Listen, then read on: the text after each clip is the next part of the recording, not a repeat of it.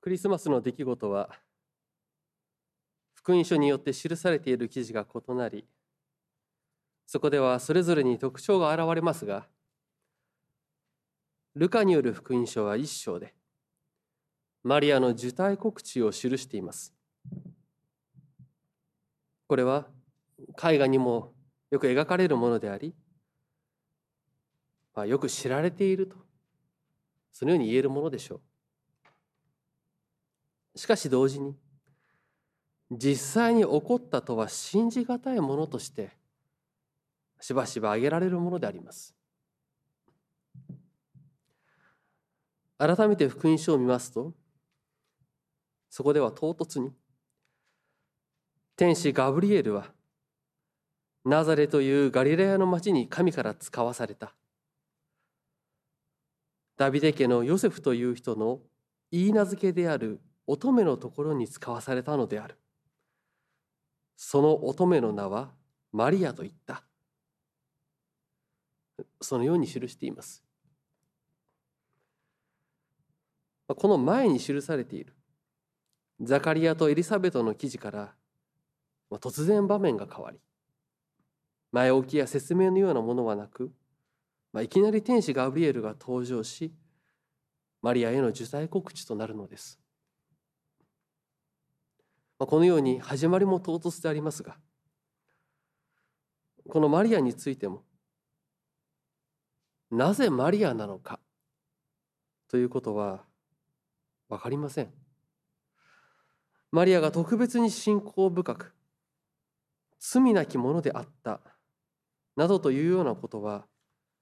聖書のどこにも記されていないのです。天使ガブリエルが使わされるまあ根拠のようなものはありませんむしろ福音書を見ていけばシュエスが公の活動を始められて有名になって権力者たちから目をつけられるようになると他の兄弟たちと共にシュエスをナザレに連れ帰ろうとやってきたまあそういうようなことが記されています。まあ、そういったことを見ますとマリアを神聖視したり、特別扱いするようなことはできないと思うのです。まあ、さてそのようなマリアですがルカによる福音書一章に記されている受胎告知の物語ではダビデ家のヨセフという人の言い名付けである乙女ということのみ記されていましたそこではまず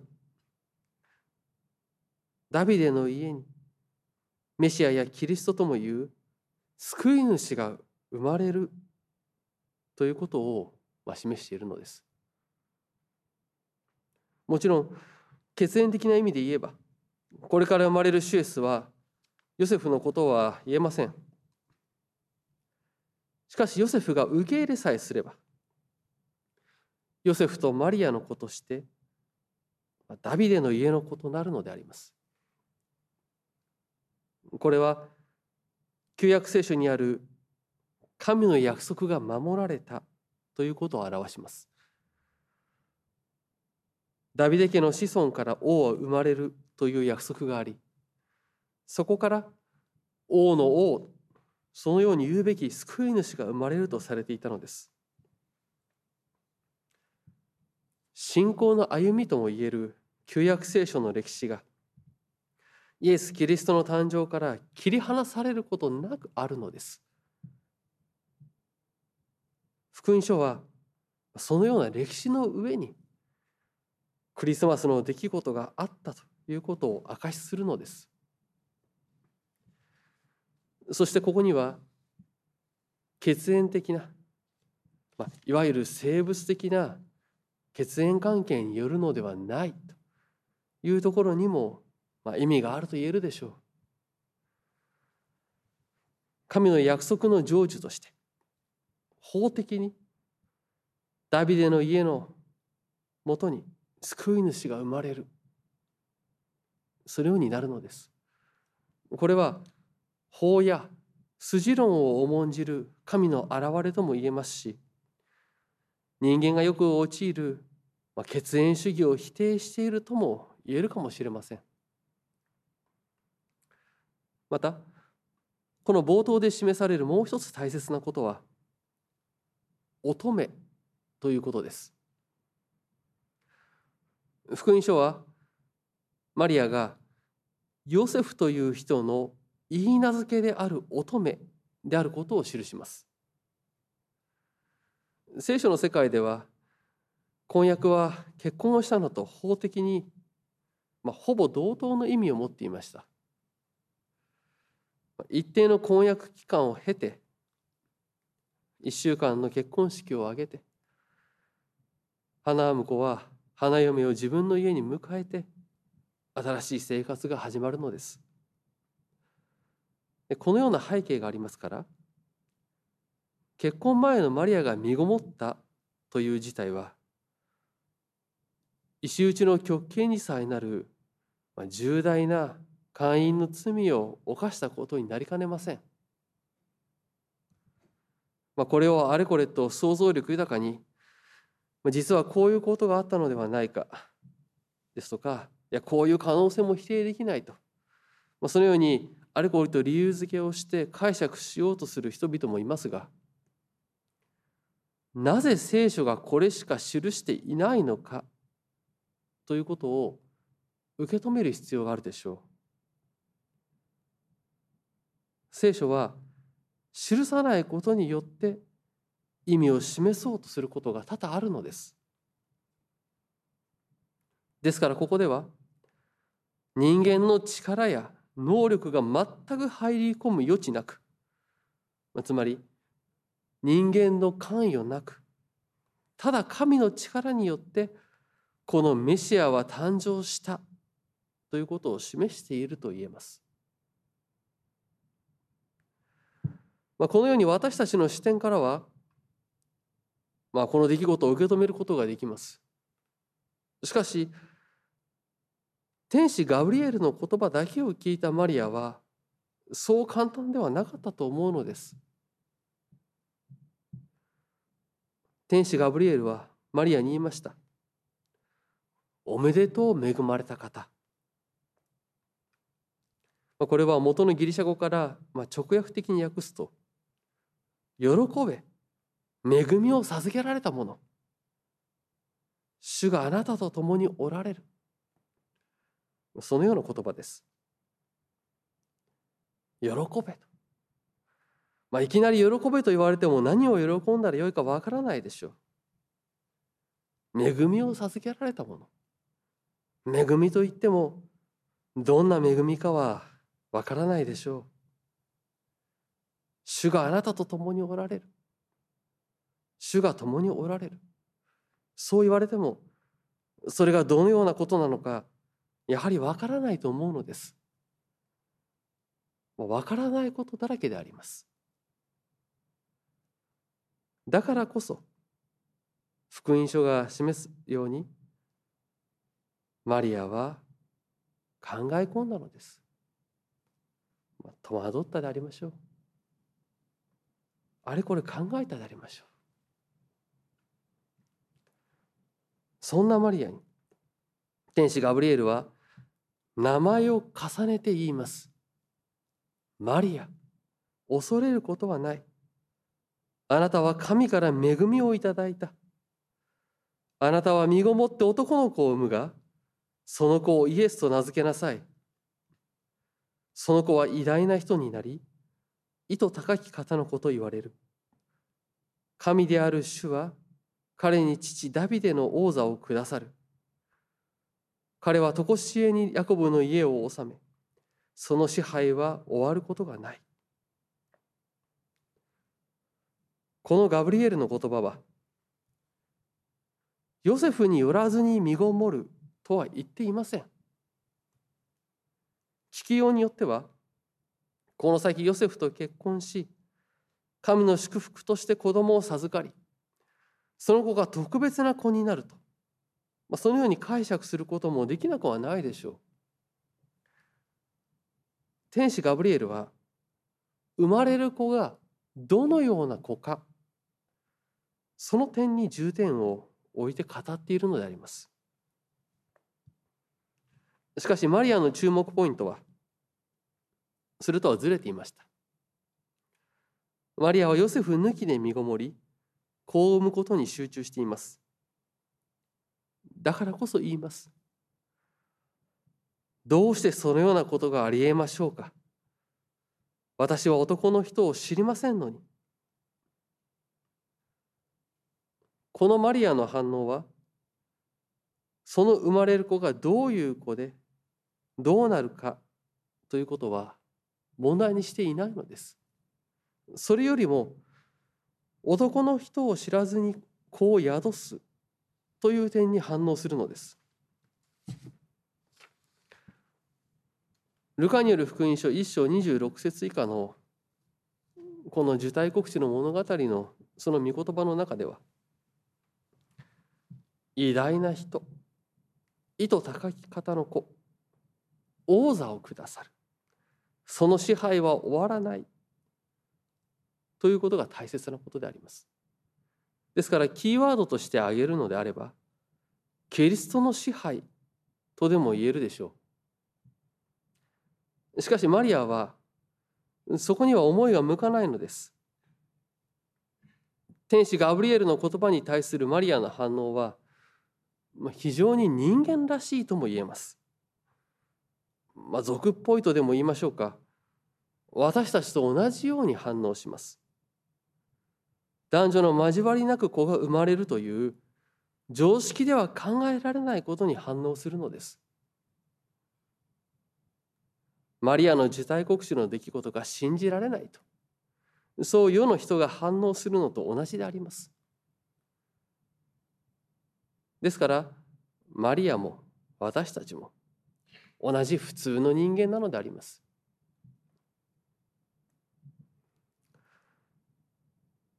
天使ガブリエルは人間的な視点で答えるマリアに対して改めて生まれてくる子がいかなるものであるかということを告げます。精霊があなたに下り意図高き方の力があなたを包むだから生まれる子は聖なるもの。神の子と呼ばれる。あなたの親類のエリザベトも年を取っているが男の子を身ごもっている。不妊の女と言われていたのにもう6ヶ月になっている。神にできないことは何一つない。ここで乙女とそう言われていた意味がはっきりと示されます。ただ神の力によって神の力によってのみその子が生まれるということを表しだからこそ聖なるもの神の子と呼ばれるということを宣言しています。これはこの生まれてくる子によってなされる神の救いに人は誰も何の貢献も参与もできないということを示します人間は神の救いの御業に役立つことなどできないのです徹底して100%完全に神の力によって救いはなされるのだということであります。まあ、それもそのはずです。もしも救いに人間がいくらかでも貢献できるとするならばシエスの十字架は100%完全なものではなくなります。人間の自分の貢献する部分がもう数パーセントでも入れ込まれてくるのであれば人間が自分の行いによって救われるという道が開かれることになるのです。教会の歴史からも明らかでありますけれどもわずかでも救いのために自分が何かできると思い始めたら危険です。もう一度丁寧に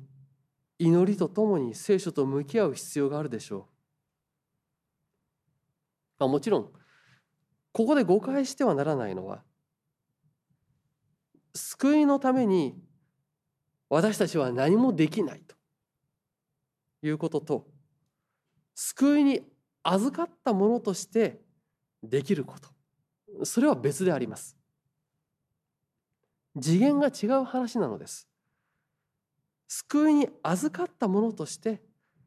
その恵みに生きるものとしてできることはそれぞれに与えられます。その豊かさがあり時には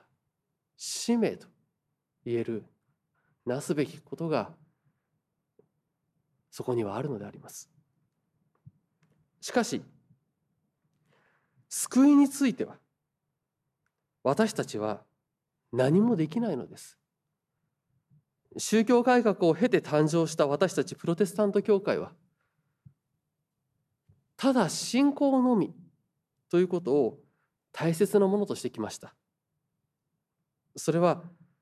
神が救いの御業をもう完全に100%なしてくださるということを信じる信仰です。それは自分には貢献できることなどなくむしろ真面目に主に向かって生きようとしても罪に罪を重ねてしまうものであるということを誠実に受け止めることになります。そんな罪深いものを神は憐れみ私たちは御子イエス・キリストを通して私たちを救おうとしてくださる福音を御言葉を通して聞いていくのであります。マリアより生まれる御子イエスが私たちの身代わりとなって十字架に苦しみ死んでくださりそして復活し常しえの命を与えてくださるという仕方によってなされるということを聞くのであります。天使ガブリエルを通して言葉を与えられたマリアはこの時点では何も知りません。しかしマリアは言うのです。私は主のはしためです。お言葉通り好みになりますように。この「はしため」と訳される言葉は元のギリシャ語では女奴隷のことです。はしためには主人があります。主人の支配のもとにあるのがはしためなのですそこには絶対的な差があるのですですからここでマリアは全能の神を主人としてそのご支配のもとに自分はあるものです。そのように告白していることになります。そこに大きな意味があるのです。マリアの信仰の姿が表されます。またここでマリアが告白した神のご支配がマリアがそのように告白して委ねて信じて産んだ御子イエス・キリストにおいて全ての人に届けられようとしているのであります。ですからはしためという言葉を避ける風潮が一部ではありますが単に響きの良い言葉に変える言葉時に福音の内容を弱めたり間違って伝えることになりかねません聖書には時々なぜこのような表現を用いているのかとそう疑問に思うところがありますが聖書がそのような表現を用いてなぜ用いているのかということやあるいはなぜ書いていないのかそこを大切にしていくことが重要なことだと言えます。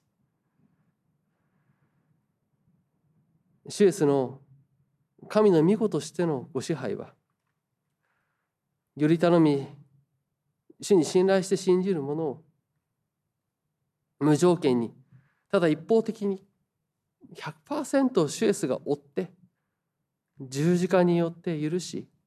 救ってくださるというご支配であります。復活の命を与え常しえにどこまでも一緒にいようとしてくださるご支配であります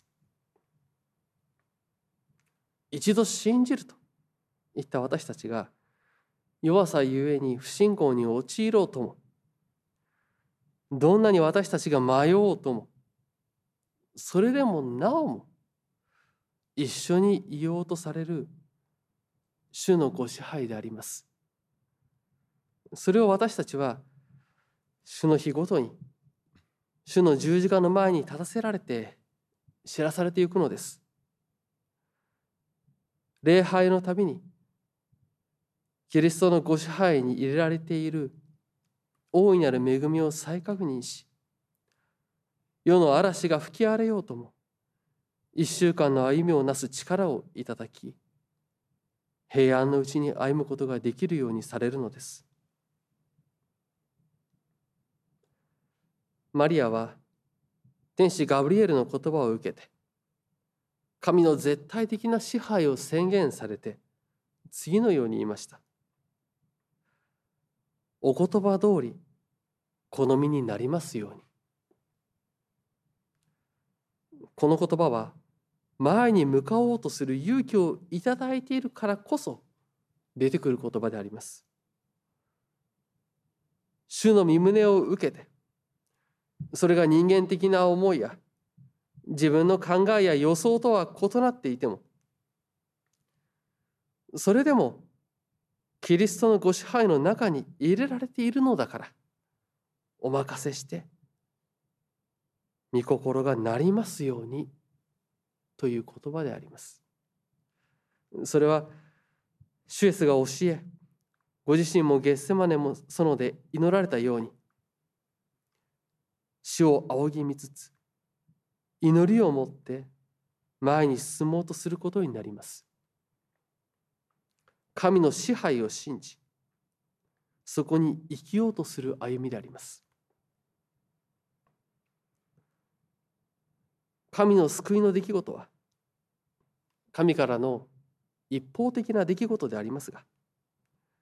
その動機はその始まりは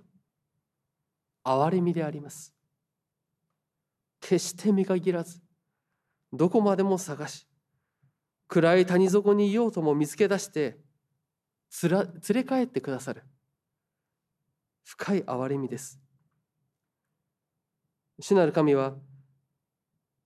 私たちの愚かさと弱さをご自身の腹渡痛むようにして憐れんでくださるのです。憐れむがゆえにクリスマスの出来事として世に救い主を与え十字架と復活を与えてくださるのです。そのことが聖書によって明かしされています。アドベントの時私たちもお言葉通り好みになりますように。そう祈り主を仰ぎ見つつ前へ向かう勇気と力をいただきたいと願います。